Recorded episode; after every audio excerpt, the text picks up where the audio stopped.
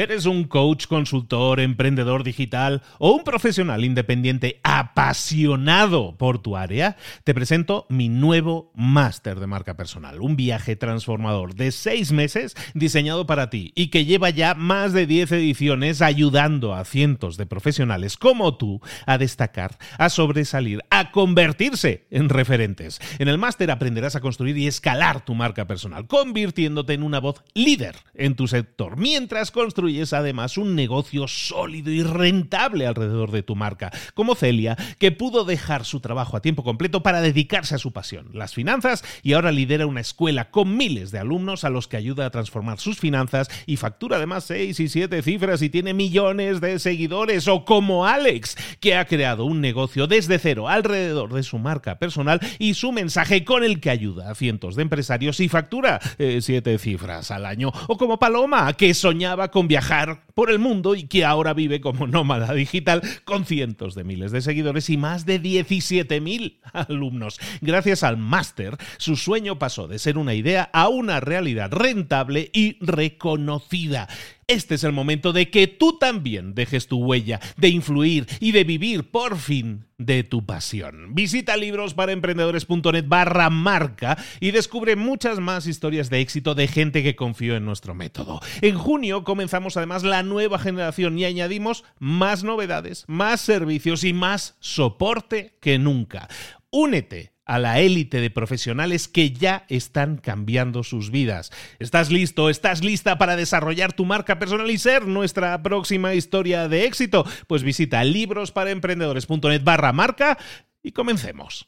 Si queremos conseguir que alguien nos compre, o si queremos conseguir que alguien piense como nosotros, convencerles, necesitamos persuadirles. La persuasión es algo que podemos desarrollar y que hemos visto ya en libros para emprendedores con el libro Persuasión de Cialdini. Eh, persuasión hablaba de seis claves, pero Robert Cialdini, el autor de ese libro, volvió al ruedo para crear la continuación de ese libro, la continuación oficial de ese libro que se llama persuasión. ¿Qué es la persuasión? La persuasión es la persuasión que sucede antes de la persuasión. En definitiva, hay un momento antes de comenzar a venderle algo a alguien, hay un momento antes de intentar convencer a alguien de algo, existe un momento en el que nosotros podemos persuadir, es decir, de alguna manera preparar el terreno. Eso es la persuasión. ¿Te gustaría saber cuál es ese momento. ¿Te gustaría entender las técnicas y las tácticas que tú puedes aplicar hoy mismo para persuadir y luego persuadir a otra persona de que haga lo que tú quieras de forma evidentemente ética. Si te gustaría saber todo eso, no te puedes perder este resumen que empieza ahora aquí en Libros para Emprendedores. ¡Comenzamos!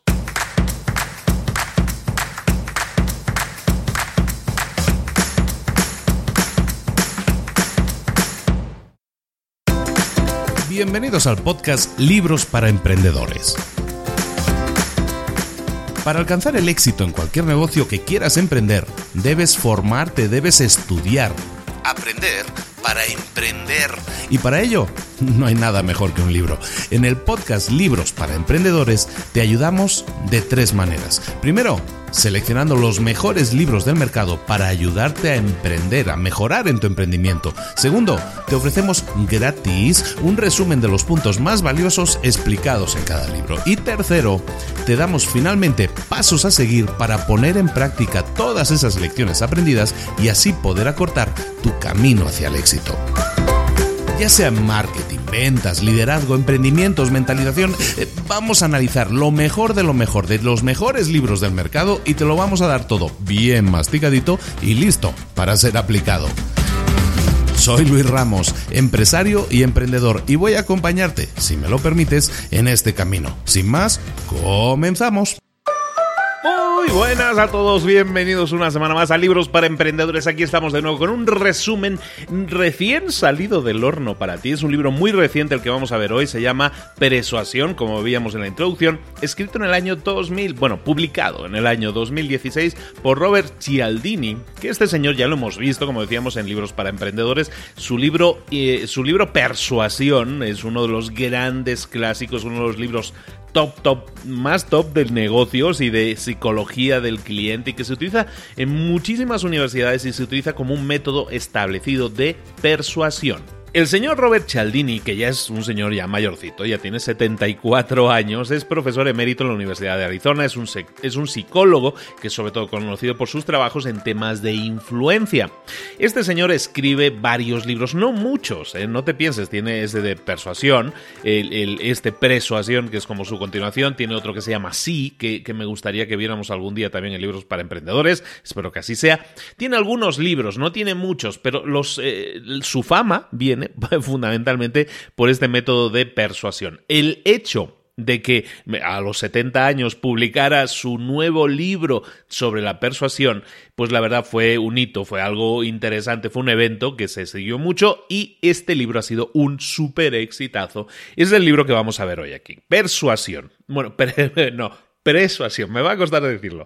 Persuasión es una palabra inventada en la que eh, Cialdini nos adentra en un mundo que es el de preparar a la gente antes de persuadirla. Hay un momento antes de toda persuasión, antes de toda venta, antes de todo momento eh, de alguna manera que una persona toma una decisión, hay momentos antes de eso en el que nosotros podemos preparar a esa persona. Vamos a ver varios ejemplos del libro. El libro está lleno de ejemplos, un montón de ejemplos, como siempre te lo recomiendo mucho. Recuerda que en las notas del programa tienes el enlace para adquirir el libro en Amazon directamente y te lo recomiendo mucho. Eh, es un excelente escritor. Eh, yo tengo la versión en inglés, no, no puedo dar fe de la, de la traducción en español, pero la versión en inglés es excelente, es un excelente escritor y aparte utiliza muchas técnicas de persuasión dentro del libro, también hay que decirlo. Cuando vas leyéndolo te vas dando cuenta, mira, aquí el señor está haciendo esto, ¿no? Bueno, está bien, está, predica eh, lo que él hace también. Me parece perfecto. Bueno, vamos a ver un poco esto de persuasión. ¿De qué estamos hablando? Bueno, pues que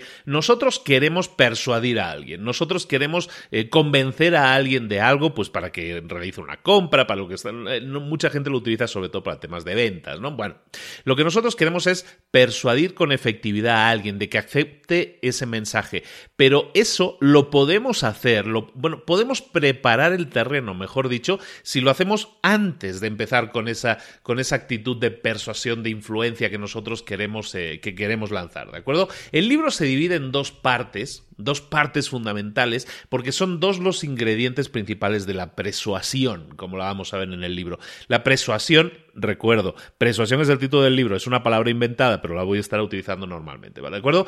Persuasión ah, tiene dos partes. La primera, la atención, y la segunda, la asociación es dentro de cada una de estas áreas. Vamos a ver varios puntos, varios ejemplos, varias, entre comillas, leyes que nosotros podemos aplicar en nuestro día a día. A mí lo que me gusta de este libro es que es súper aplicable, está lleno de ejemplos y tú, aunque no sepas de psicología, puedes aceptar cualquiera de, de, estas cosas que te está diciendo el libro y ponerlas en práctica inmediatamente y vas a ver cómo tienes resultados. Bueno, como te decía, persuasión, por lo tanto, se divide en dos partes. La primera, la atención y la segunda, la asociación. ¿De acuerdo? Que haremos el, un poco el resumen conectando todo esto que vamos a ver ahora, lo vamos a conectar con, eh, con el libro original de persuasión, si te parece. ¿De acuerdo?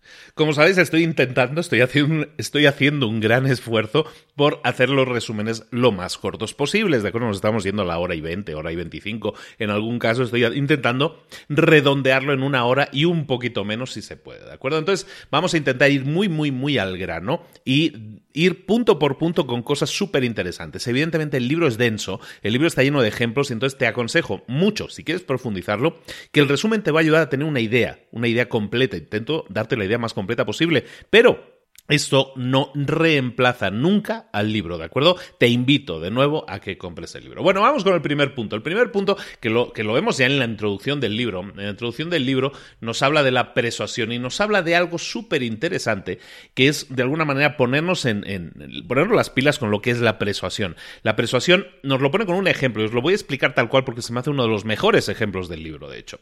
Ah, en, el, en el libro hablan de, de un señor que le llaman Jim, este señor Jim era un vendedor de alarmas de incendios, ¿no?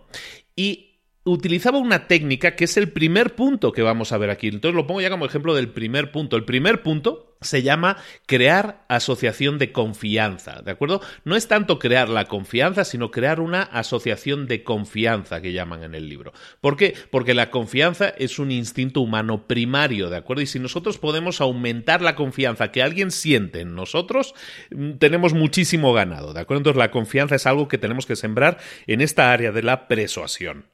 El tema, como te decía, este Jim, que era un vendedor o es un vendedor de eh, alarmas de incendios, lo que utilizaba para aumentar la confianza o lo que utiliza para aumentar la confianza en las visitas que hace es una persona de estas que va casa por casa vendiendo la alarma de incendios. Bueno, lo que él hace es lo siguiente. Él entra con, bueno, las personas que le invitan a entrar para hacerle la presentación, ¿no? Lo que llaman el pitch. Eh, este Jim empieza a hacer el pitch de ventas y hace lo siguiente. Cuando está empezando el, pitch, dice, se da un golpe así en la frente, así el típico, ay, me olvidé de algo, ¿no? Y se, golpea la cabeza, se disculpa y le dice a los miembros de la familia que están con, con él que, que, le disculpen, pero que ha olvidado un, un equipo, una parte esencial de lo que les quiere presentar, lo ha olvidado en el coche y les pide permiso para ir un segundo al coche, eh, recoger ese equipo que, que necesita traer y traerlo de nuevo a la casa. Esto es una técnica y os pongo esto como ejemplo de, que, de, cómo podemos utilizar esto de maneras muy simples. ¿no? Esta técnica, lo que él está consiguiendo es algo muy intencional, es decir, lo hace con toda la intención del mundo. No se lo ha olvidado, sino que es parte de su presentación. ¿Qué es lo que está haciendo? Lo que está haciendo es decirle a esas personas si le dan permiso. Si, si tú le das permiso a alguien para que se mueva por tu casa de alguna manera, que vaya afuera a su coche, que regrese y que vuelva vuelva a entrar a la casa directamente, lo que estás haciendo con esa persona que es darle permiso para caminar por tu casa, darle la confianza de alguna manera decirle confío en ti, creo en ti. Esto es lo que estábamos diciendo que es la asociación por confianza, ¿no? La asociación por confianza no quiere decir que instantáneamente por darle permiso a ese señor de que vaya al coche le estás diciendo yo confío en esa persona, le dejaría a mis hijos eh, a cuidarlos toda la noche. No, no se trata de eso, pero le estás dando algo que equivale a la confianza, que es que pueda caminar por tu casa con libertad de alguna manera, ¿no? Aunque sea algo tan simple, perdona, voy un momento al coche que me he olvidado algo súper importante para la presentación. Le das ese permiso, automáticamente le das confianza. Al aumentar la confianza, ¿qué sucede? lo que estás haciendo al aumentar la, la, asociación por confianza de la que estamos hablando, ¿qué sucede? Que la gente se siente mucho más cercana a esa persona. Esa persona cuando regresa del coche con la pieza, con el equipo que le faltaba, cuando se sienta de nuevo en el sofá con ellos, ¿qué es lo que sucede? La confianza en esa persona ha aumentado notablemente, pero porcentualmente un punto muy grande. Y eso hace que esa persona automáticamente, si es de confianza, entre comillas, si es de confianza, ¿qué va a pasar? Que la venta es más probable que se produzca. Este es un ejemplo, y es un ejemplo que para muchos a lo mejor no nos sirve, no nos aplica, porque yo no voy a casa de la gente a vender nada, ¿no? Pero es algo que si podemos pensar un poco fuera de la caja, fuera del ejemplo, eh, eh, yo creo que es muy interesante. Si tú empiezas a pensar, yo me pongo a pensar ahora mismo, ¿cómo puedo poner esto en práctica en mi vida? Pues seguramente yo lo que puedo hacer es cómo me puedo pensar en cómo me puedo ganar la confianza de la gente. Esto es algo que yo llevo haciendo o que busco hacer desde hace tiempo, que es dar valor, dar valor, dar valor, ¿no? Cuando hablamos de marketing de contenidos en el que estamos entregando valor, de alguna manera nos estamos ganando la confianza de la gente, ¿de acuerdo? Esto es algo que tú puedes hacer también. ¿Por qué? Porque ganarte la confianza de la gente aumenta las probabilidades, en este caso, de que cierres una venta. En cualquier otro caso, pues de que obtengas un mejor trato, un mejor acuerdo, un mejor negocio. La gente hace negocios o cierra negocios con personas en las que confía. ¿De acuerdo? Entonces, el primer punto que estamos viendo ya de la persuasión es el aumento de la asociación de confianza, ¿de acuerdo? No quiere decir que nos vayamos a ser, que vayamos a ser ya eh, de la familia, ¿no? Que somos ya hermanos de sangre y que nos hacemos un corte en la mano y mezclamos. No, no es nada de eso, ¿de acuerdo? Pero creamos la asociación de confianza, es decir, en la mente de esa persona que nos ha concedido de alguna manera esa confianza, en la mente de esa persona, ya esa persona confía mucho más en nosotros.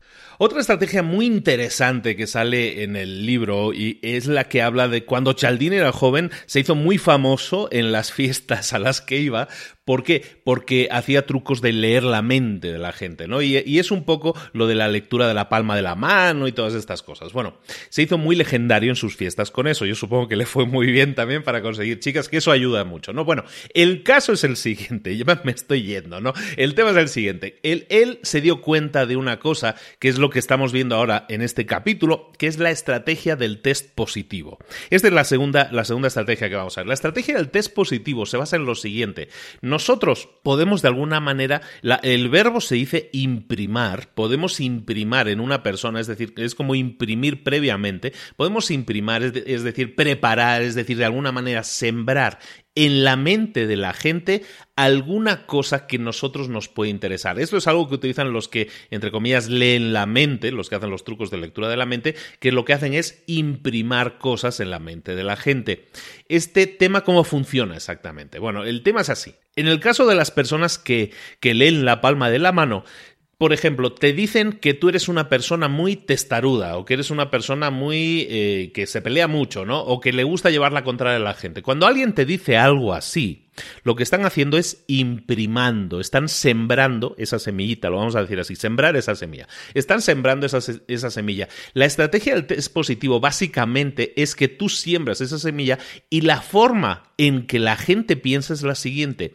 Cada vez que alguien te dice algo, la, la, clave aquí es que tú vas a pensar automáticamente en situaciones en las cuales se confirme eso que te están diciendo. Si te dicen es que tú eres una, mm, yo veo aquí en la palma de tu mano que eres una persona muy testaruda, automáticamente tu mente empieza a buscar en su archivo mental, empieza a buscar, a ver, momentos en los que he sido testarudo.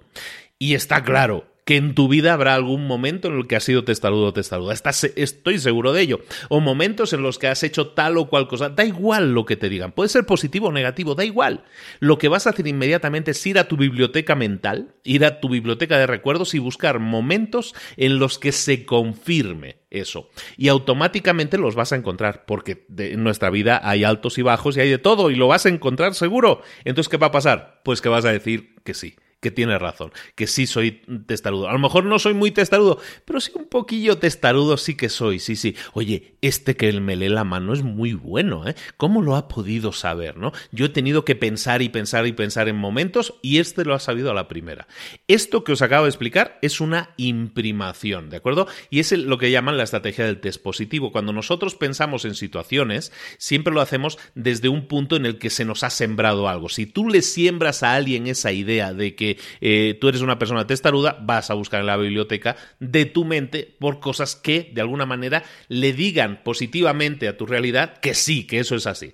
Entonces esto es un principio de la forma en cómo piensa la gente, no es algo que se pueda cambiar. Entonces, ¿para qué se puede utilizar esto? Esto está muy bien como truco para leer la mano en las fiestas, me parece perfecto, pero ¿Cómo transformamos esto a un negocio? ¿Cómo lo podemos trasladar a un negocio? Mira, una, una forma muy típica son las encuestas. ¿Cómo podemos aplicar esto en una encuesta? En una encuesta, si, eh, por ejemplo, tú tienes un restaurante, tú puedes hacer una encuesta en la que le puedes decir a la gente ¿Están ustedes contentos con la experiencia? ¿Están ustedes satisfechos con la experiencia? ¿Les ha gustado mucho la comida? Lo que estamos haciendo aquí es imprimar. Estamos metiendo en este caso palabras positivas, palabras de felicidad, de gustar, palabras que de alguna manera le están imprimando a esa persona, le están sembrando la semillita a esa persona para que piense que a lo mejor la comida no estaba del todo bien, pero la experiencia bueno, pues mira, estaba bonito el restaurante, el chico era muy amable, el que nos atendió.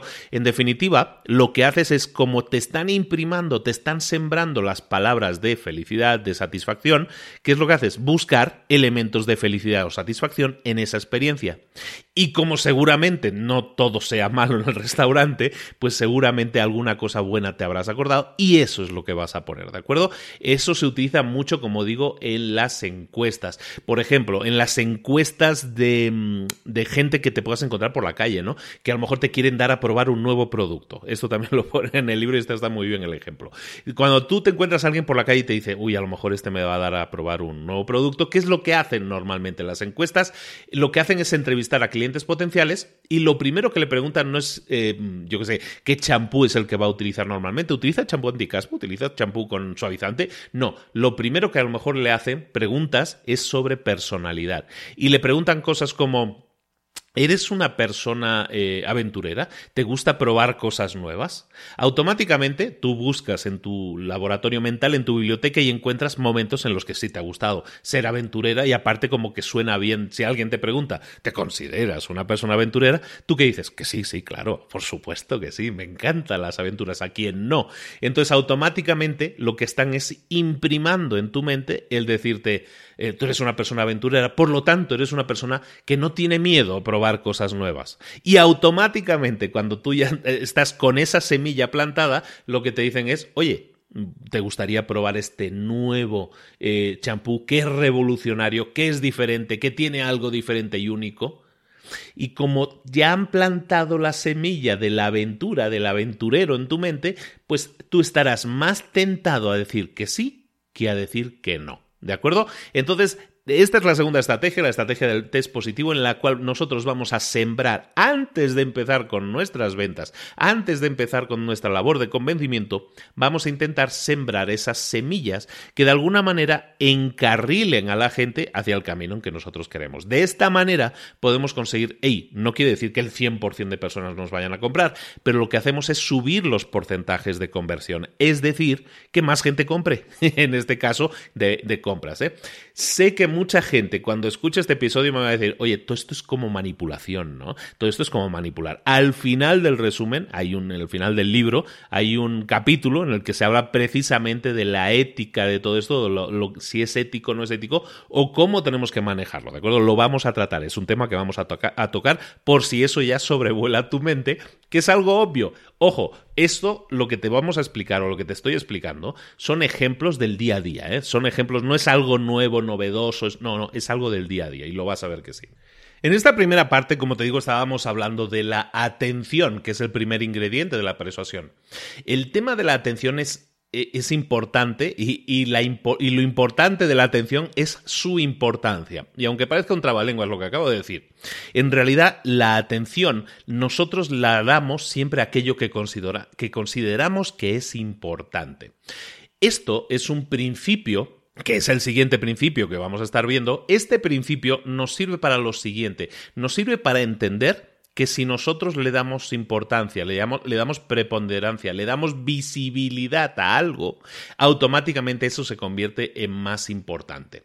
Un ejemplo, en los atentados del 11 de septiembre de 2001 en Estados Unidos, lo de las Torres Gemelas. Bueno, hubo un décimo aniversario en el año 2011 y lo que pasó es lo siguiente, en ese décimo aniversario en la tele no se veía otra cosa que eh, documentales, que imágenes, imágenes nuevas, es decir, estaba la tele inundada, se le estaba dando importancia a ese evento, ¿no? En ese caso, a rememorar ese evento. Eso pasó con el décimo aniversario. Entonces, se hacían encuestas en aquel momento, en esas semanas en las que en septiembre estamos recordando los atentados, se hicieron encuestas y se les preguntaba en la encuesta a las personas que, respondían, se les preguntaba que listara cuáles eran los ataques más importantes que había recibido su país en los últimos 70 años, Estados Unidos en este caso, y eh, todos listaban como el ataque más importante el 9-11, ¿no? El, el 11 de septiembre del 2001.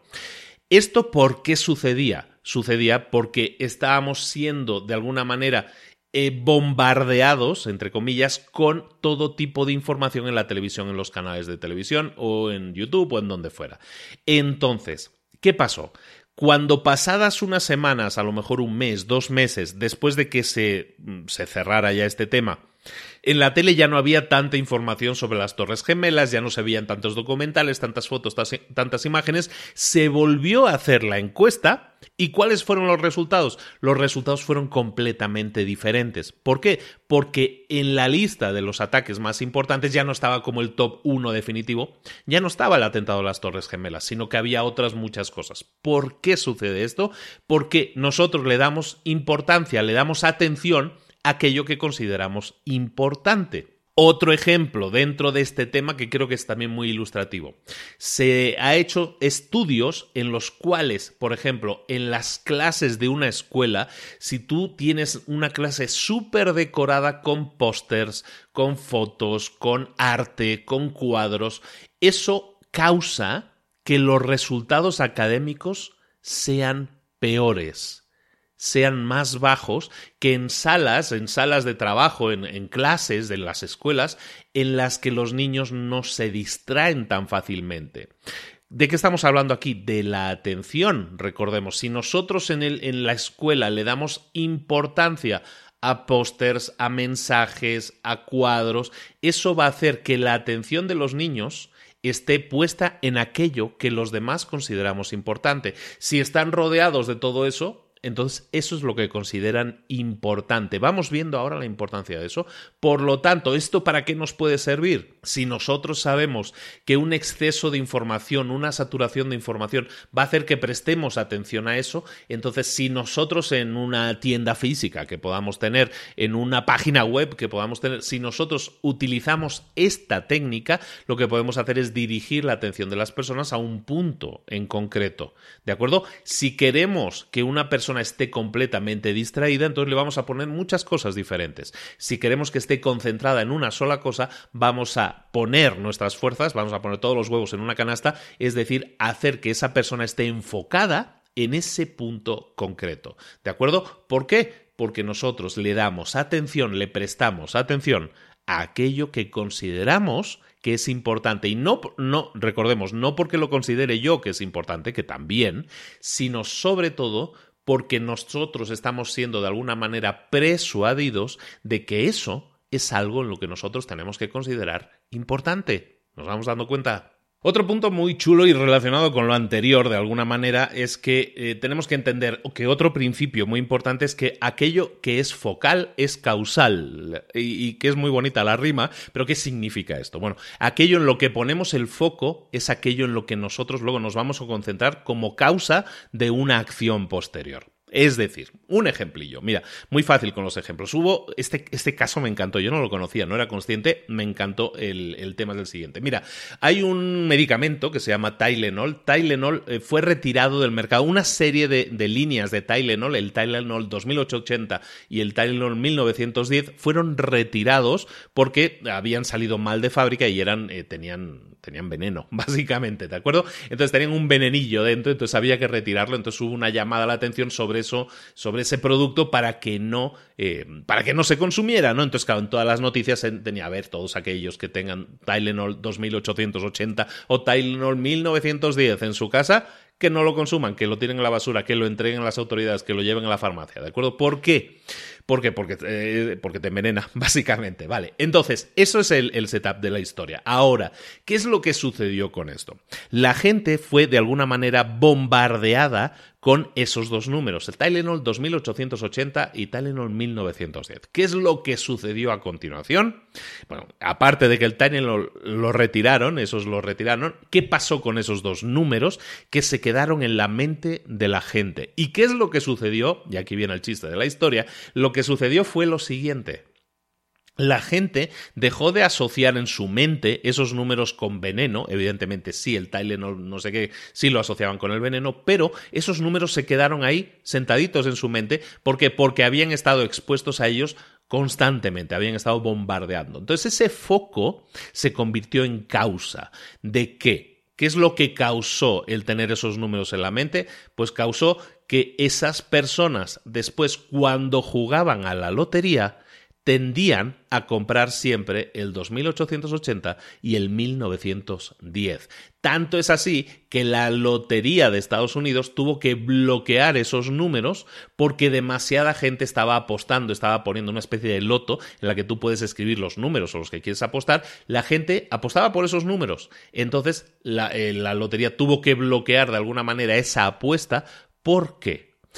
Porque si, ah, si, tocaban esos números se verían en un problema porque habría demasiados ganadores, ¿de acuerdo? Entonces estaba muy curioso la historia, pero viene a dar la idea de que lo que es focal es causal, es decir, aquello en lo que ponemos el foco es aquello que puede ser después causa de otra cosa. ¿De acuerdo? Entonces, el, el poner el foco en esos números puede ser causa de que después la gente juegue mucho a la lotería. ¿Cuál es el principio aquí? ¿Qué es lo que está sucediendo? Básicamente, nosotros le estamos poniendo atención, ¿de acuerdo? Era el punto que estábamos viendo en esta primera parte, le estamos invirtiendo atención a esos números.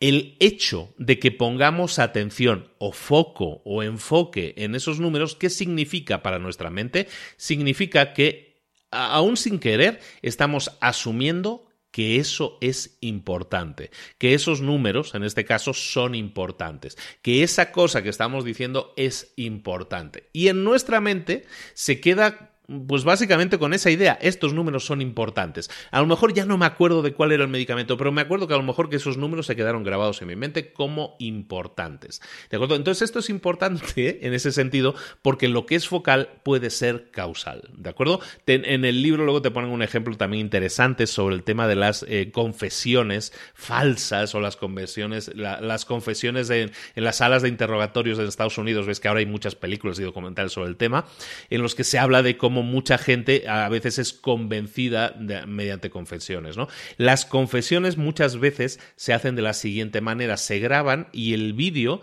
eh, bueno, no, no, no, no muchas veces, se graban siempre, pero muchas veces el vídeo está enfocado puede estar enfocado en la, en la, persona que está confesando, puede estar enfocado en el policía o puede estar enfocado en ambos a la vez de manera igual.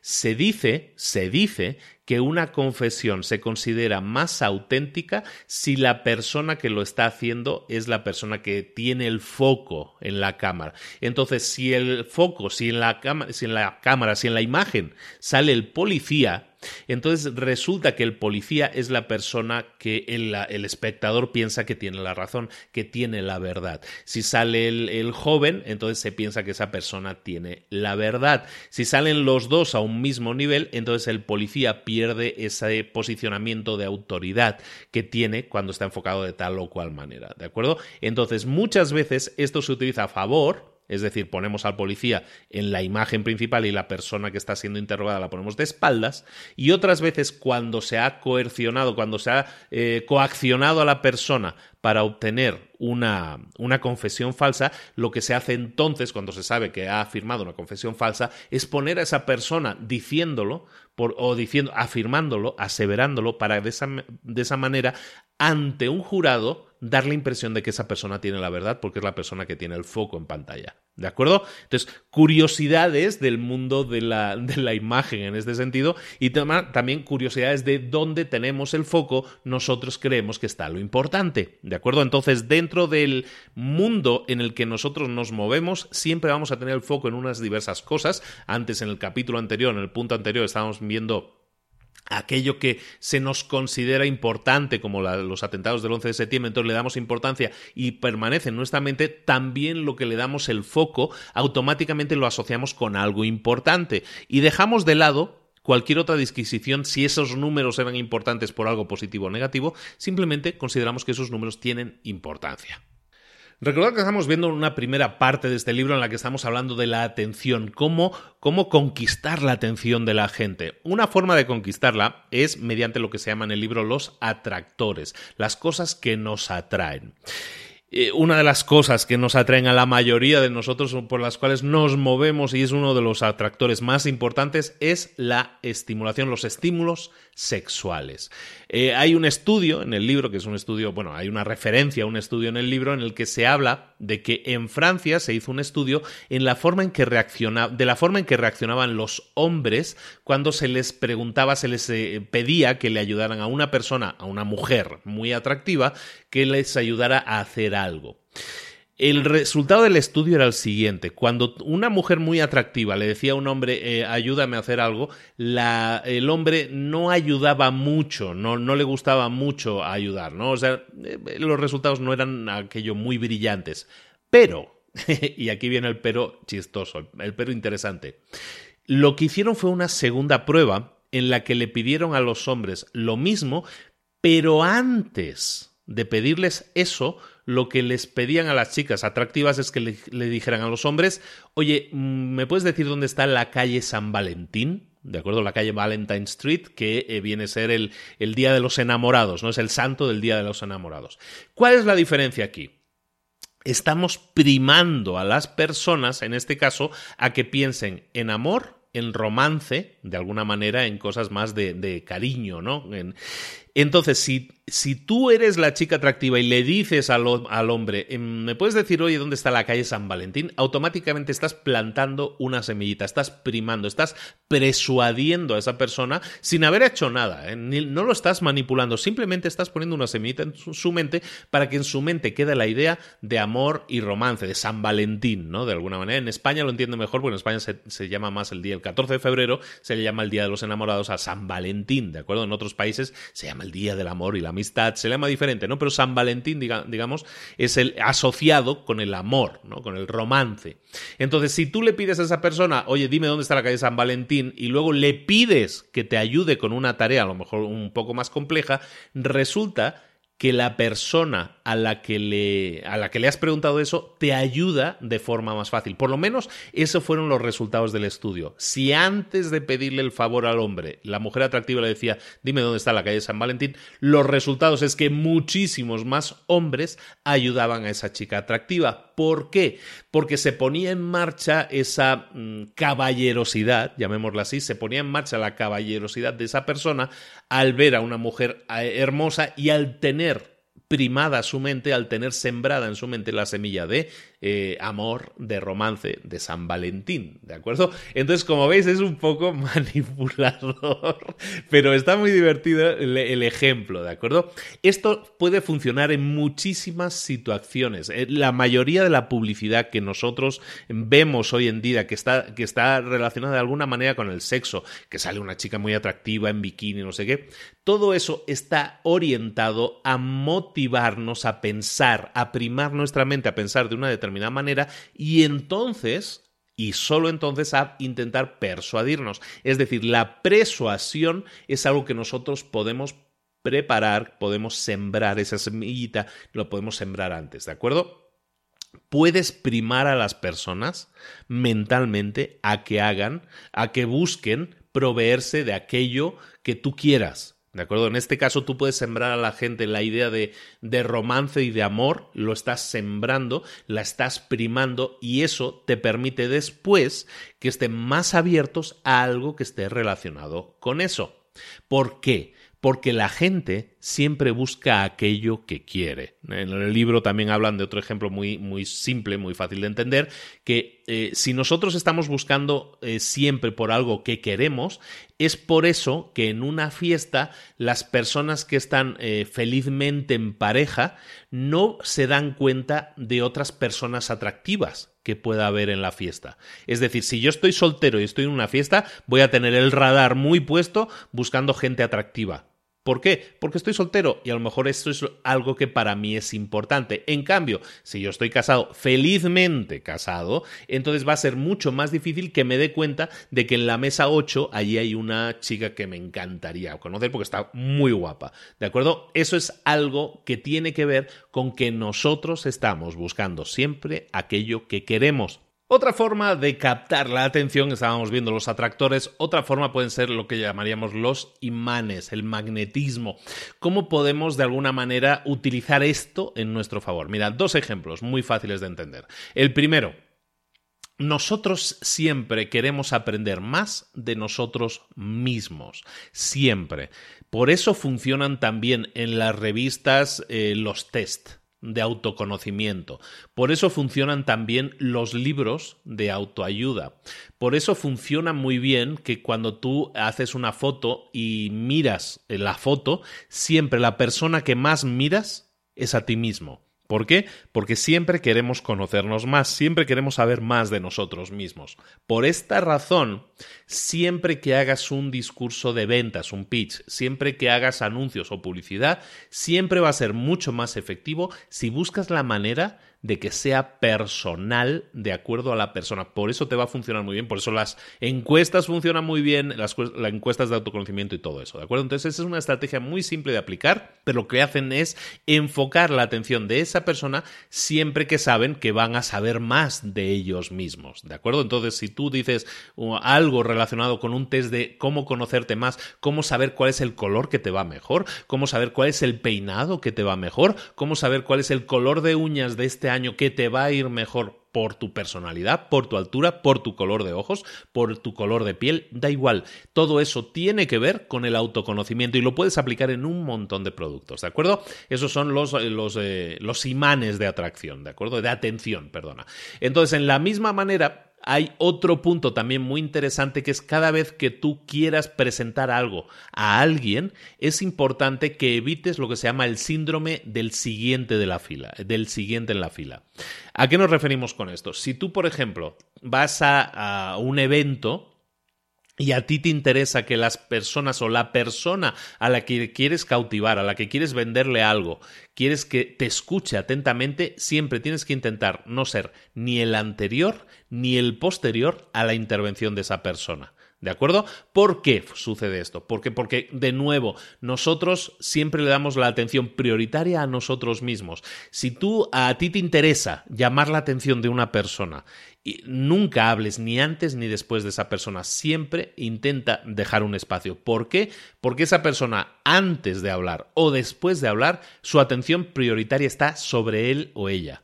¿De acuerdo? Siempre está pensando en él, o estoy nervioso, estoy preparando el discurso, o acabé el discurso y me siento relajado y ahora mismo estoy pensando qué tal me fue, en qué me equivoqué o en qué acerté. ¿De acuerdo? Entonces, la atención la podemos conseguir mucho más cuando nosotros busquemos captar la atención de alguien, la vamos a conseguir mucho más si no hablamos inmediatamente antes o inmediatamente después de esa persona. ¿De acuerdo? Un último punto importante sobre el tema de la atención, de los imanes de atención. Otro punto interesante, otra, otra táctica muy rápida de entender y muy, muy rápida de aplicar, es que la gente em, guarda la información de forma diferente en el cerebro, pero lo que sí tiene en común prácticamente el total de la humanidad es lo siguiente. Nosotros guardamos en nuestro cerebro las cosas terminadas, digamos, en una estantería y las cosas que no están terminadas las guardamos en una estantería diferente las cosas que dejamos en la estantería de lo inacabado, de lo no terminado, lo dejamos en una estantería, digamos que nos queda mucho más a mano.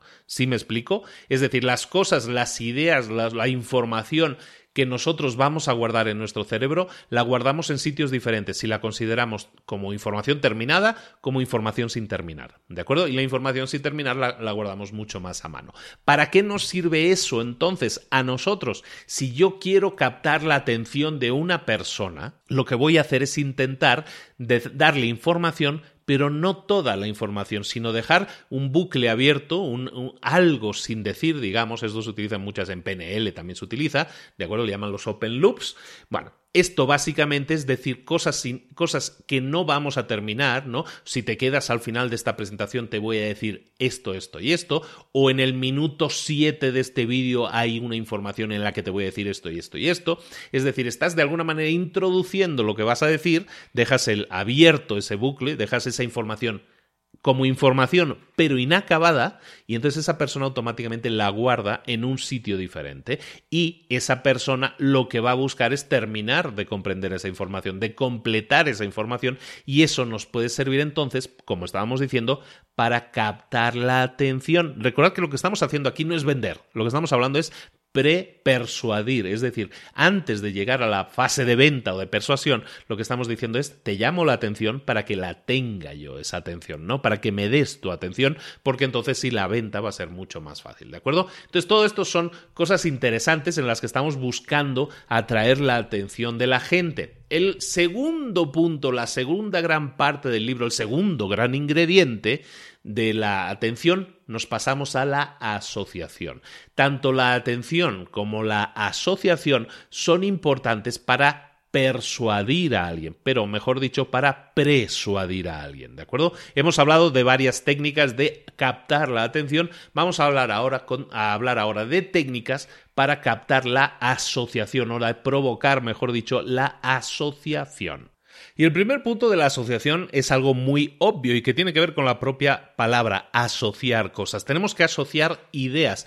Cada vez que yo soy capaz de crear ese enlace, cada vez que yo soy capaz de crear ese enlace entre una idea y otra, entonces de esa manera estoy creando también en esa asociación, en ese enlace, una forma de pensar diferente en la persona en la que se ha creado ese enlace. Para no decirlo así de forma tan rara, para que lo entendamos todo muy fácilmente. Por ejemplo, las palabras que nosotros utilizamos crean asociaciones en nuestra mente.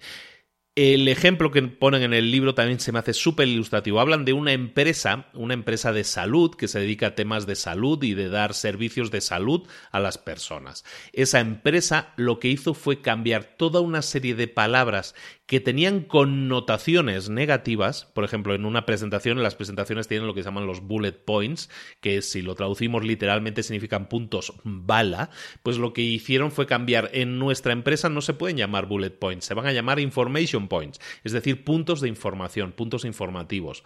No van a tener eh, objetivos. Su negocio no tiene objetivos, tiene metas. Su negocio no pretende, eh, no pretende batir a, otros, a otras empresas, sino que pretende distanciarse de otras empresas. Las cosas así de simples parecen como que no tienen impacto, pero si todo esto lo sumamos y lo hacemos y lo ponemos como regla, como ley, entre comillas, en nuestra empresa, ¿qué es lo que sucede? Pues nos puede suceder lo que les sucedió a ellos. Cambiaron sus resultados brutalmente, los resultados de organización que tuvieron, los resultados de ventas, los resultados de satisfacción de sus clientes aumentaron notablemente. ¿Por qué sucedió esto? Porque todos sus empleados hablaban de la misma forma, porque todos sus empleados utilizaban la misma forma para referirse de manera positiva, con imágenes positivas y no negativas, a todo lo que tenía que ver con su negocio. De esta manera, sus empleados no solo de alguna manera estaban siendo sembrados con palabras más positivas, sino que automáticamente también estaban siendo sembrados con la misión de la empresa. Si la misión de la empresa era en este caso aumentar la salud, el bienestar de todos los pacientes que tenemos, que esa era la misión de la empresa, entonces el distraerse de esa misión no es efectivo. El concentrarse en, esa misión sí lo es. Por lo tanto, concentrarse en palabras positivas, en quitar palabras negativas como bullet, quitar palabras como eh, objetivos y todo eso, y poner palabras mucho más positivas como metas, como distanciarse, es decir, quitar las connotaciones negativas al lenguaje que utilizamos, y eso tiene mucho que ver con otros libros que hemos visto, con los cuatro acuerdos y todo eso también se mencionaba todo este tema, eso es fundamental para conseguir mejores resultados. ¿Parece magia? Parece, pero no lo es, tiene todo el sentido del mundo. Lo que haces es estar creando asociaciones, creando imágenes en la mente de la gente en la que le estás diciendo, oye, estoy asociando esta imagen esta imagen, este lenguaje, lo estoy asociando para que solo mi enfoque esté en ese tipo de ideas. Estoy quitando cualquier idea que tenga connotaciones negativas de mi mensaje, de mi forma de trabajar, de mi forma de estar en el día a día. Por ejemplo, también en el libro hablan de, de que si nosotros queremos enviar un mensaje a alguien, si lo asociamos y creamos un enlace con una imagen que tenga que ver con el resultado, el mensaje va a tener una mejor recepción, se va a leer mucho mejor. Por ejemplo, si yo envío a alguien un mensaje y además en ese mensaje pongo una foto de un atleta que esté ganando una carrera, lo que estoy haciendo es relacionando, estoy enlazando esas dos ideas y eso puede hacer que el mensaje genere resultados mucho más ambiciosos en la persona que lo está recibiendo. Esto, ¿sabes dónde se utiliza muchísimo, muchísimo hoy en día? en los memes, en las redes sociales. En las redes sociales se utiliza el concepto del meme, que no deja de ser, sobre todo los memes inspiracionales, ¿no? Se utiliza siempre una imagen que esté relacionada en mi mente con algo que yo considero un resultado, puede ser un éxito, puede ser salud, puede ser eh, dinero. Entonces busco una imagen relacionada con ese resultado y también entonces mi mensaje va a llegar con mucha mayor efectividad, va a generar mejores resultados que si yo enviara ese mensaje solo sin esa imagen, ¿de acuerdo? Entonces esto es algo que nosotros podemos utilizar en nuestras presentaciones, en nuestra publicidad, en nuestras imágenes, asociar dos ideas, una nuestro mensaje y otro asociar o buscar asociaciones que estén relacionadas con los resultados que nosotros queremos provocar. Otro punto muy interesante relacionado con el tema de la asociación es lo que en el libro llaman la geografía de la influencia. La geografía se refiere de, alguna manera a tu ubicación geográfica y se basa en lo siguiente, es una idea muy interesante y también muy sencilla de entender en realidad. Tu entorno de alguna manera impacta en tus resultados. Por ejemplo, en el libro hablan de, del propio Cialdini y hablan de que él estuvo escribiendo este libro en, en, varias oficinas diferentes, ¿no? A veces en cafeterías, se rodeaba de otras personas, a veces en su oficina en la universidad, a veces en su oficina en casa. Cuando empezó a analizar el contenido del libro que estaba escribiendo, se dio cuenta de que todo el material que escribía cuando estaba en la universidad, en su oficina, en la universidad, era una escritura que estaba eh, menos orientada, que era menos plana, era menos fácil de entender, era un poco más académica. ¿Por qué? Porque la geografía de influencia, es decir, la geografía en la que se encontraba, era una geografía, es decir, el sitio donde se encontraba, era un sitio que era un sitio en el que había pues gente muy culta, en el que estaba rodeado de libros, en el que estaba rodeado de otros profesores universitarios. Entonces, ¿qué sucede? En tu mente automáticamente como estás ahí, ¿qué sucede? Empiezas a hablar de forma diferente. Te ves de alguna manera obligado por tu geografía a expresarte como se espera que tú te expreses cuando te encuentras en ese punto. ¿Sí se entiende? Entonces, claro, si yo escribo un libro y estoy orientándome a que ese libro sea un libro muy accesible, que no sea un libro demasiado oculto, sino que lo pueda leer cualquier persona y lo pueda llevar a la práctica y obtener resultados, entonces sería mucho mejor que yo me decidiera por geográficamente un sitio en el que yo pueda crear contenido que esté mucho más orientado a la gente que tiene cosas en común con ese sitio. ¿De acuerdo? Por eso hay muchos escritores que crean libros y detectan que para escribir libros los escriben mejor en casa que no los escriben tan bien cuando están en la oficina, que los escriben mejor en su casa, porque los, hacen más, eh, más la, la, gente los escribe, los recibe mejor, se relacionan más con la gente, ¿de acuerdo? Entonces la geografía de la influencia sirve no solo para lugares geográficos, sino también para imágenes y para palabras. Y viene ahora un ejemplo que se me hizo escalofriante y te lo pongo tal cual. Ese ejemplo tiene que ver con esta geografía de la influencia, pero no con un lugar geográfico, sino con una palabra. Y hicieron una prueba, hicieron una prueba en exámenes de matemáticas, en la que hicieron lo siguiente, pusieron exámenes de matemáticas para, para una serie de alumnos y había mujeres, había mujeres alumnas, había alumnas que estaban también, eh, iban a pasar ese examen de matemáticas. ¿Qué pasó? En unos exámenes de matemáticas pusieron antes de empezar el examen, recordemos que lo que estamos hablando es siempre antes del evento, antes de empezar el examen, la primera pregunta era ya tu nombre, a lo mejor el curso en el que estabas, pero la primera pregunta en sí era si eras hombre o mujer. Y en otros exámenes no pusieron esa pregunta. ¿Cuál fue el resultado? Se me hace increíble este, pero se me hace también de aquellos muy memorables.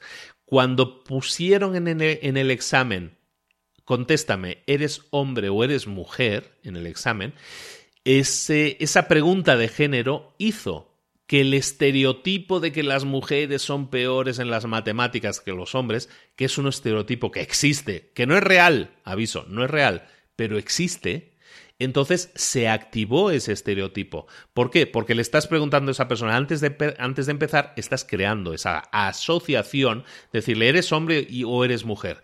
La persona lo lee automáticamente y dice, ¿por qué me preguntan esto? ¿Por qué me preguntas si soy hombre o soy mujer? Inmediatamente a tu cabeza vendrá esa semilla que ya tienes eh, sembrada culturalmente en nuestra sociedad, lamentable, pero culturalmente en nuestra sociedad existe, de que las mujeres son peores que los hombres con el tema de los números. Y automáticamente, ¿qué sucedió en ese examen que hicieron? Que los exámenes en los que se les preguntaba a las mujeres si eras hombre o eras mujer, los resultados de las mujeres eran peores eran peores resultados. Y en los exámenes en los que no se hacía esa pregunta, los resultados de las mujeres eran siempre mejores. Es brutal, es brutal. Lo que estamos hablando aquí es de geografía de la influencia. La influencia se puede generar con palabras, como esta, con imágenes o con lugares. ¿De acuerdo? La geografía de la influencia controla la forma en que nuestro espacio físico, pero también nuestro espacio psicológico se ve afectado. Entonces recuérdalo siempre, tú puedes afectar positiva o negativamente la influencia mediante datos geográficos, geográficos físicos o geográficos que tengan de alguna, vez, de alguna forma que ver con diferencias, ¿de acuerdo? Entonces, si nosotros queremos mm, ser más productivos en el trabajo, pues vamos a buscar lugares en los que realmente estemos más eh, orientados a esa productividad. Si yo quiero escribir un libro que esté más orientado a, que sea un libro mm, llano, fácil de leer y muy aplicable, me voy a rodear, me voy a rodear geográficamente de cosas que me recuerden a eso, que me inspiren a eso. No me voy a ir a, a entornos a lo mejor muy alejados de mí o a lo mejor que me obliguen a hablar, a hablar, de una determinada forma porque eso, esa geografía de influencia no me está ayudando a obtener ese resultado. Interesante, ¿verdad? Otro punto interesante en el tema de la asociación es que la esencia al final de la persuasión es que nosotros tenemos que regular o queremos de alguna manera invitar a que la regulación que estamos haciendo de las acciones de otros de alguna manera sea controlada. Es decir, buscamos controlar los resultados que estamos haciendo, sembrando una serie de semillitas, lo estamos haciendo con este símil, ¿de acuerdo? Bueno, el tema que te propongo ahora es un tema que es muy fácil de entender, es muy fácil de aplicar también en tus entornos, en tus vidas, en tu vida y puede dar excelentes resultados. ¿De qué estamos hablando aquí ahora? Estamos hablando de los comportamientos, eh, de los comportamientos por imitación. En los comportamientos por imitación es algo súper interesante, muy utilizado y que podemos nosotros aplicar en nuestras estrategias. ¿A qué me refiero con esto? Por ejemplo, eh, si tú utilizas en tus técnicas educacionales, en tu forma de educar a tu cliente, en tu forma de educar a otros alumnos, en tu forma de educar en general, de, emitir información, si tú les dices a las personas que hay otras personas que ya lo están haciendo, que hay otras personas, por ejemplo, en el ejemplo del libro, para que lo hablemos sobre un ejemplo que siempre es mucho más fácil. Eh, un ejemplo en el libro, una empresa que tiene una, un servicio de hacer energéticamente más sostenible la, la casa, ¿no? Que instala paneles solares. Bueno, pues esa persona, esa empresa, resulta que si le dice a un cliente que todos sus vecinos ya lo tienen, que todos sus vecinos ya, o que no todos, pero que algunos vecinos ya lo están utilizando y que esos vecinos que ya lo están utilizando están rebajando su factura un X tanto por ciento o X cantidad de dinero, resulta que nosotros por comportamiento de imitación, que es el punto que estamos hablando ahora, por comportamiento gregario de imitación, decir, ah, de alguna manera, si Pepito ya lo tiene, pues eh, yo también lo tengo que tener. ¿Que Pepito se está ahorrando tres mil dólares? Yo también me quiero ahorrar tres mil dólares. Es decir, por un comportamiento de imitación, nosotros vamos a adquirir algo, vamos a tomar una decisión, mejor dicho, basándonos en que otras personas ya lo están haciendo y ya están obteniendo un resultado. ¿De acuerdo? Es más fácil de entender aquí, ¿de acuerdo? Entonces, esto es algo que nosotros podemos aplicar en nuestra publicidad, en nuestras promociones. De alguna manera está relacionado con el libro Persuasión original, con una de las seis claves de la persuasión, que era la prueba social. Y, eh, exactamente es eso, es, pero eso es algo que nosotros podemos imprimar, que podemos sembrar mucho antes, podemos hacerlo mucho antes de incluso hacer la presentación de nuestros productos o servicios. Simplemente decir que esto ya está siendo utilizado por X cantidad de personas y están obteniendo un determinado resultado, eso es crear una asociación que en la que nosotros nos vemos de alguna manera obligados a decir, yo no me quiero quedar fuera. Yo quiero estar dentro de este club también que está obteniendo un resultado, ¿de acuerdo? Entonces eso es algo súper interesante en la persuasión y es algo que nos puede ayudar a generar muchísimos mejores resultados. Eso sí, también dicen en el, libro que, en el libro que si tú utilizas demasiado esto, es decir, si eres demasiado obvio haciéndolo, es decir, si no es ciertamente algo sutil, si es demasiado obvio haciéndolo, si primas demasiado, pretendes primar demasiado, eso puede ser malo. ¿Por qué? Porque la gente tiene el radar siempre puesto. Siempre que ah, se sientan contigo, si saben que tú les vas a vender algo, están con la, con la alarma lista para sonar, ¿no? Entonces van a buscar en cualquier momento ver cómo los estás queriendo engatusar, cómo los estás queriendo convencer, ¿de acuerdo? Entonces hay que ser sutil, no hay que ser demasiado obvio, no hay que repetirlo mil veces, porque entonces se convierte en algo contraproducente. Esas son las dos partes principales de este libro. La primera es la atención, como hemos visto, y la segunda es la asociación. Son técnicas muy simples que podemos aplicar muy fácilmente, lo estoy reduciendo a la mínima expresión para que te quedes con esas dos, tres ideas muy, muy claras. Y ahora vamos con una tercera parte. El libro tiene una tercera parte, pero básicamente es un pongámoslo todo junto a trabajar y también recordemos ¿De qué va esto de la influencia? ¿no? ¿De qué va la persuasión?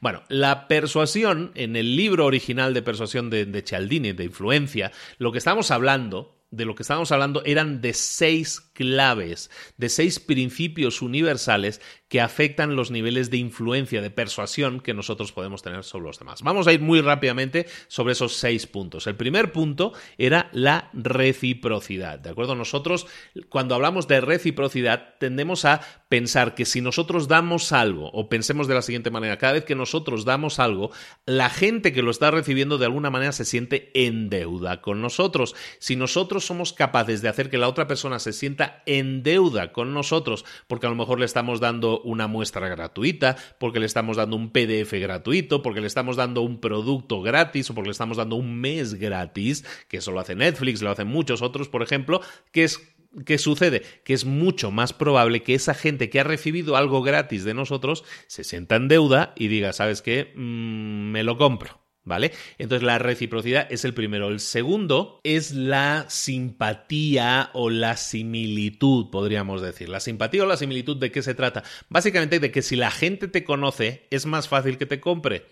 Si la gente te conoce, si se siente cercana a ti, que es algo que hemos visto al principio con el tema de la, de la confianza, si la gente te conoce, entonces es mucho más fácil que tú puedas convencerles después de algo, ¿no? Entonces es importante que te abras, que dejes que la gente te conozca porque esa es una forma muy beneficiosa de conseguir después que si la gente se siente cercana a ti, después entonces va a ser mucho más fácil que te compren algo, que entiendan algo, que se convenzan de algo que tú les quieres eh, decir, ¿no? El tercer punto es la autoridad. La autoridad es básicamente que nosotros tenemos una tendencia, como seres humanos, tenemos tendencia a respetar de alguna manera a los expertos en una sociedad, ¿no? Hay personas que se ganan el estatus de experto, de, tienen una autoridad, y eso les permite decir algo y que la gente los escuche. Entonces, ganar esa autoridad, desarrollar esa autoridad, te va a generar muchísima más influencia después para que todo aquello que digas se considere mucho más verdad, mucho más respetable y por lo tanto te hagan más caso y en el caso de una venta que la consigas, ¿de acuerdo? El, cuarto punto era la prueba social, la prueba social es algo muy simple de entender, es, decir, si no, es lo que estábamos hablando un poco antes, ¿no?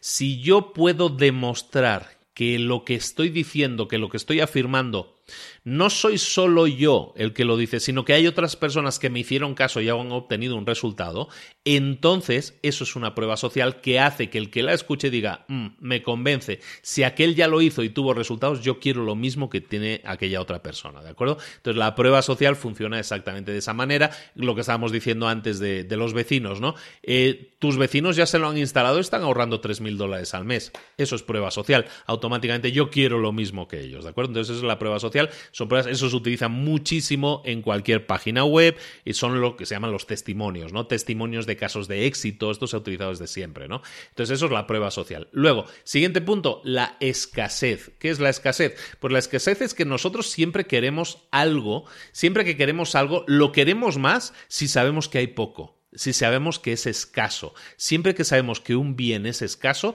evidentemente esto se tiene que ver con la ley de la oferta y la demanda, de la demanda, entonces cuando sabemos que hay una oferta muy pequeña, entonces la demanda tiene muchas más necesidades de conseguirlo. ¿Por qué? Porque si, solo, si sé que solo quedan tres unidades de un producto, si yo estaba en duda de si comprarlo o no, ¿sabes qué? Me lo compro, porque si me espero un poco más, se, van a acabar. ¿De acuerdo? Entonces eso se utiliza muchísimo en las ventas, se utiliza muchísimo en las páginas web para decirte a estas personas que, hey, eh, se están acabando las unidades, ¿no? Otro tema de escasez que se utiliza mucho es la limitación en tiempo, ¿no? Dices, esta oferta solo está disponible hasta el domingo, automáticamente esa persona está recibiendo un impacto por escasez que le dice, me tengo que decidir ya. si lo quiero, lo tengo que comprar ya, porque el domingo se me acaba esta oferta. Y el último punto es la consistencia, ¿de acuerdo? Tenemos que ser consistentes, tenemos que ser coherentes en ese sentido. ¿Qué es la coherencia o la consistencia?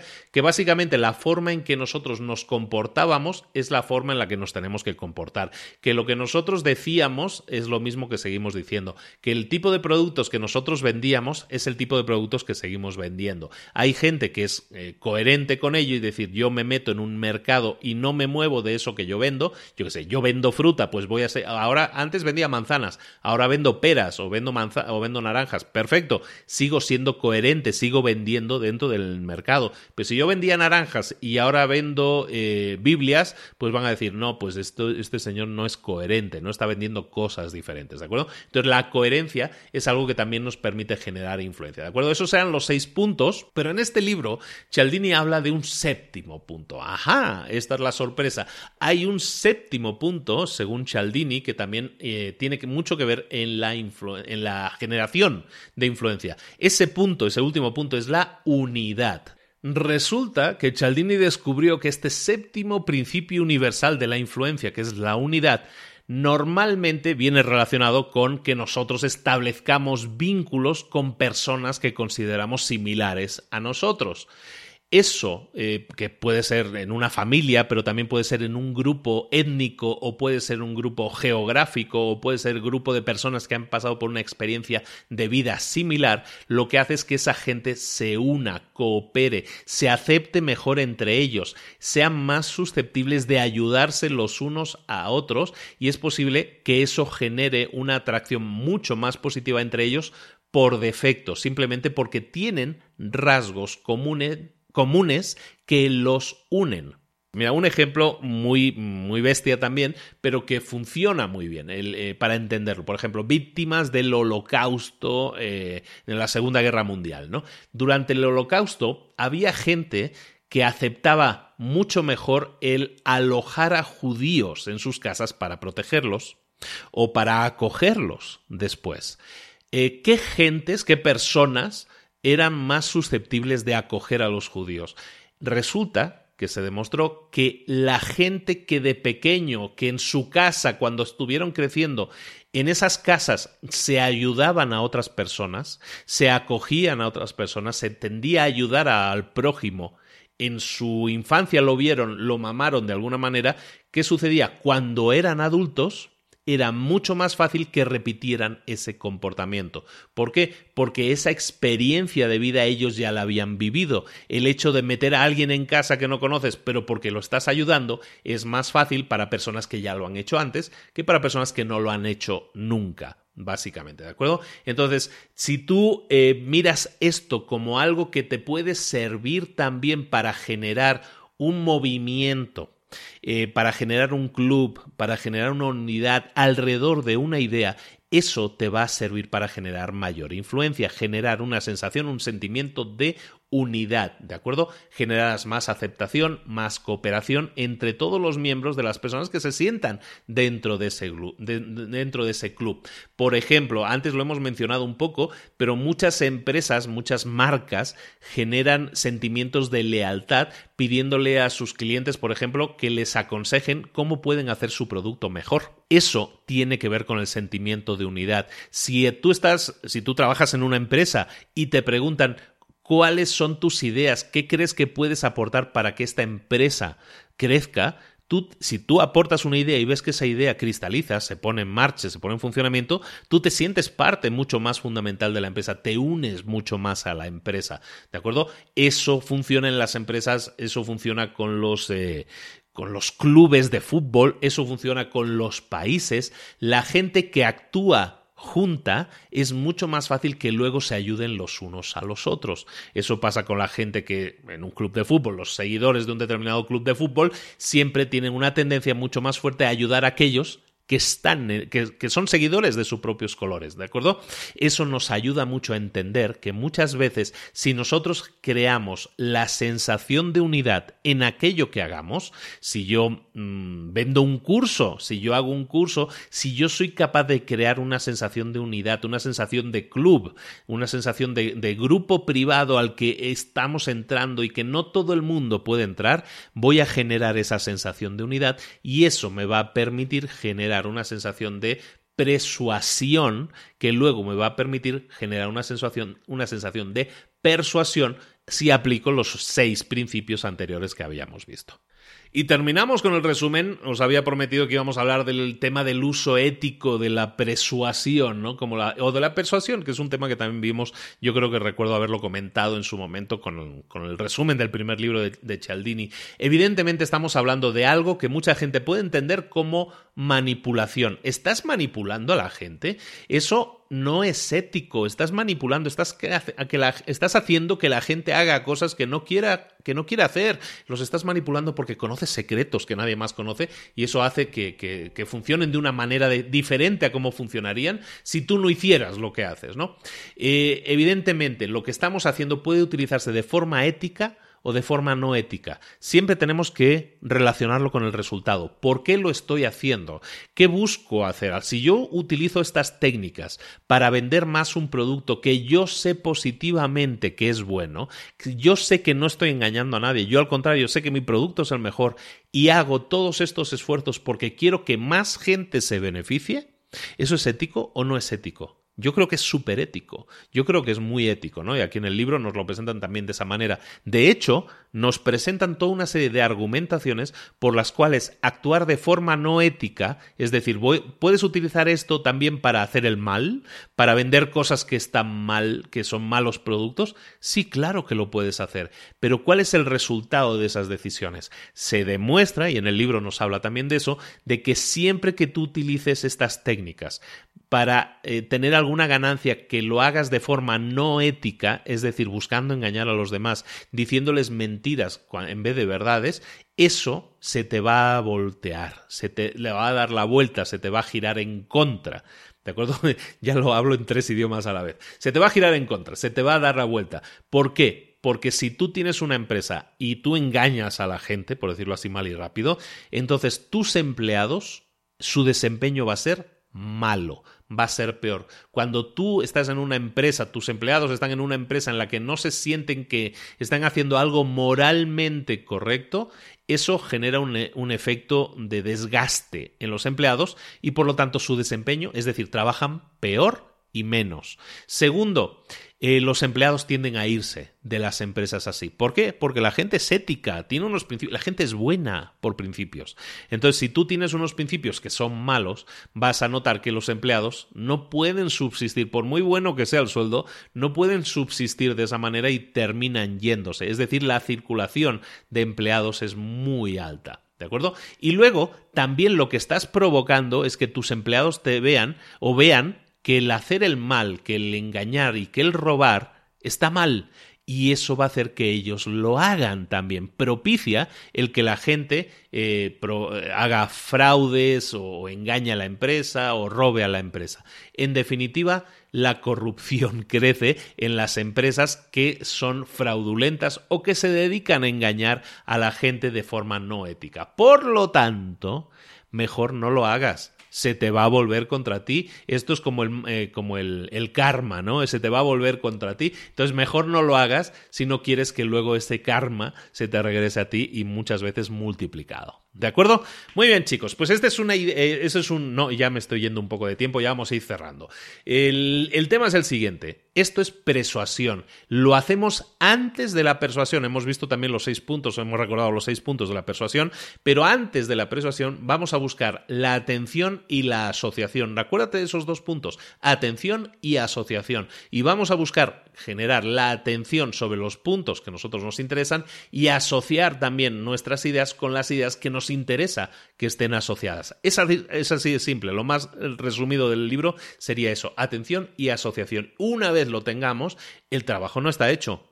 Eso es la semillita, luego la tenemos que regar. Luego lo que tenemos que hacer es la persuasión por sí mismo, que eso ya lo hemos visto en el libro Influencia. Te eh, regalo el link en las notas del programa del libro Influencia de Cialdini también, que hemos visto en Libros para Emprendedores, uno de los libros más escuchados, de los resúmenes más escuchados. Y recuerda que este este resumen de los puntos más importantes, este, eh, estos, eh, este greatest hits que estamos haciendo de estos libros, no reemplazan la lectura del libro. Yo creo, yo soy consciente de que la potencian. Yo sé que mucha gente escucha estos resúmenes y luego compra los libros. ¿Por qué? Porque se pica, porque dice, yo quiero saber más de eso. Esa es la idea. Y entonces, para todos aquellos que quieran comprar el libro, recuerden, este libro ya está en español, te pongo el enlace en Amazon para persuasión, para el libro en español de Cialdini, para que eh, te lo empapes, porque realmente todos los ejemplos, yo te he dado varios ejemplos, he puesto bastantes ejemplos en el episodio de hoy, de hecho más de los que pongo habitualmente,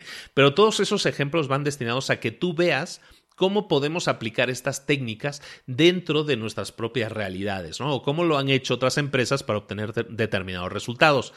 Tú también puedes hacerlo ya sea que estés en ventas, ya sea que no estés en ventas, ya sea que tengas empresa, ya sea que no tienes empresa, pero puedes utilizar todas estas técnicas a tu favor para conseguir generar influencia, ¿de acuerdo? No manipulación, influencia sobre los demás. Espero que así sea, espero que te haya picado la curiosidad, que lo quieras leer el libro, te lo recomiendo mucho. Un gran libro. También yo creo que vamos a ver el libro Yes, el libro Sí de, de, Cialdini, que tiene como 50 técnicas. Lo que pasa es que ese va a ser uno de los largos, vamos a ver cómo lo hacemos. Pero yo creo que también va a llegar en algún momento. Eh, en definitiva, espero que te haya gustado mucho, espero que hayas recibido inputs que te generen outputs, es decir, que hayas recibido enfoque para que luego lo puedas poner en práctica. Y recuerda, si quieres tener resultados, escuchar un libro o leer un libro no te los da. Te da la información, te da los pasos a seguir, te da el mapa del tesoro. Pero el que tengas un mapa del tesoro y te quedes en el sofá sin hacer nada con ese mapa del tesoro, no te va a hacer rico. Si tú quieres obtener resultados, te tienes que poner en pie, utilizar ese mapa, utilizar esa herramienta para llegar al tesoro. Sea cual sea la meta que quieres alcanzar, tienes que ponerte en pie, ponerte en marcha y hacerlo. Te damos las herramientas para que ese camino sea lo más ágil y lo más rápido posible, pero al final la decisión de si lo haces o no lo haces es solo tuya. Yo quiero que lo hagas. ¿Quieres tú? Pues venga, ponte en marcha, ponte las pilas, pasa a la acción. Hacía tiempo que no la decía, ¿no? Venga, chicos, muchísimas gracias, chicos y chicas. Es plural majestático. nos vemos la próxima semana con un nuevo resumen. Espero que te haya gustado mucho. Espero que este libro del año 2016 te haya servido como eh, que hayamos plantado, que hayamos sembrado una semillita ahí para que crezca y tú la riegues. Ese es tu trabajo. Ponlo en marcha. Recuerda, eh, te pido muy pocas cosas, pero te pido un par de cosillas hoy. Primero, si escuchas este libro para emprendedores y nunca me has dejado tu opinión al respecto, déjame un mensaje en la página librosparaemprendedores.net, déjame unas, te pido mucho, si tienes posibilidad de tener iTunes instalado, aunque no tengas un iPhone, si tienes iPhone, sí, vete al podcast ahora mismo y donde pone libros para emprendedores, le metes cinco estrellas y tu comentario porque me interesa mucho conocerlo. Si no, eh, recuerda, comentarios en la página web. Si no, también comentarios en iVoox, donde sea que nos escuches, los comentarios los leemos, pero si los haces en, en iTunes, nos impacta mucho más positivamente y aparte estamos compartiendo tus comentarios comentarios también todos en, eh, ¿cómo se dice? En las historias de Instagram también de libros para emprendedores. Entonces, en definitiva, puedes salir nuestras historias si nos dejas ahí tu notita, tus cinco estrellas, ¿de acuerdo? Luego, Resulta que tenemos un segundo podcast, que mucha gente lo sabe, pero hay mucha gente que todavía no lo sabe. Te pido, por favor, te pido un solo favor también hoy de, en cuanto a ese podcast. Se llama Mentor 360, Mentor 360, todo junto. Te pido que lo busques. No sé con qué aplicación estás escuchando esto ahora mismo, si es con Spotify, si es con, eh, con el de podcast de, de iPhone, da igual, con el que sea. En esta misma app, en esta misma aplicación donde estás escuchando este episodio, te pido que busques ahora mismo, ahí hay una lupa, dale a la lupa y ponte a buscar Mentor 360. Lo puedes hacer mientras escuchas esto. Búscalo y suscríbete solo durante una semana. Suscríbete y escúchalo. Es un podcast diario de lunes a viernes. Mm, la verdad, ha sido complicadísimo conseguirlo, pero lo hemos conseguido. Tengo cada día un mentor para ti, un mentor diferente cada día que te trae una idea o muchas ideas que pueden cambiarte la vida. A nivel personal y a nivel profesional. Te pido que esta semana le des una oportunidad. Si no lo has hecho, si no lo has escuchado, escúchalo. Si ya lo has escuchado, mm, de verdad, muchísimas gracias. Vielen Dank, muchas gracias, porque realmente nos ayudas. Pero si no lo has hecho, te pido que lo hagas. Creo que lo que estamos haciendo es algo único, creo que el valor que estamos dando es brutal y me da mucha rabia que no tanta gente lo esté escuchando. Eh, lo escucha muchísima gente, lo escuchan decenas de miles de personas todos los días, pero aún así quisiera llegar a mucha más gente, porque creo que lo que estamos haciendo es un bien y estamos ayudando a mucha gente a crecer en muchas áreas como marketing, como ventas, como liderazgo, como comunicación, como motivación, como hablar en público, eh, en definitiva, un montón de cosas que te pueden ayudar a crecer, a desarrollarte. No es para emprendedores o no es únicamente para emprendedores, es para emprendedores, pero es para todos. Si eres empleado, si eres emprendedor, si eres empresario, todos se van a beneficiar de escuchar ahora mismo Mentor 360. Búscalo, dale una oportunidad, una semana. Te pido que lo escuches una semana. Si en una semana no te convenciste, no te voy a convencer, pero escúchalo una semana. Van a ser cinco mentores y cinco ideas que te pueden cambiar la vida, te lo aseguro. ¿De acuerdo? Bueno, ya ahora sí, ya me voy el que mucho se despide es que no se quiere ir. Muchísimas gracias por la atención. Nos vemos la próxima semana en Libros para Emprendedores. Un abrazo muy grande de Luis Ramos, el que te habla. Nos vemos prontito. Saludos. Hasta luego. Chao.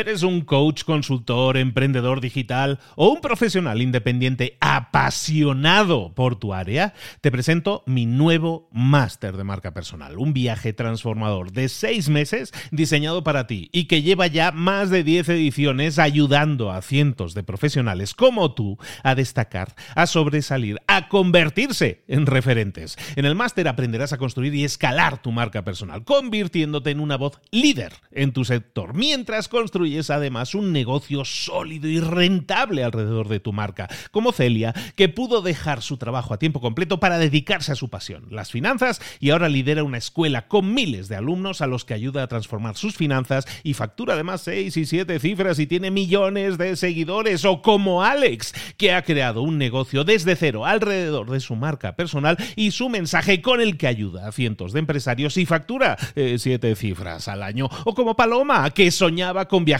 por el mundo y que ahora vive como nómada digital con cientos de miles de seguidores y más de 17.000 alumnos. Gracias al máster, su sueño pasó de ser una idea a una realidad rentable y reconocida.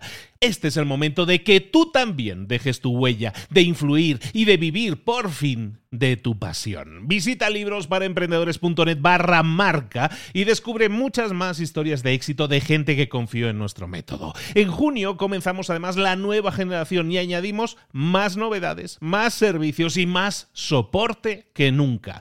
Únete a la élite de profesionales que ya están cambiando sus vidas. ¿Estás listo? ¿Estás lista para desarrollar tu marca personal y ser nuestra próxima historia de éxito? Pues visita librosparaemprendedores.net barra marca y comencemos.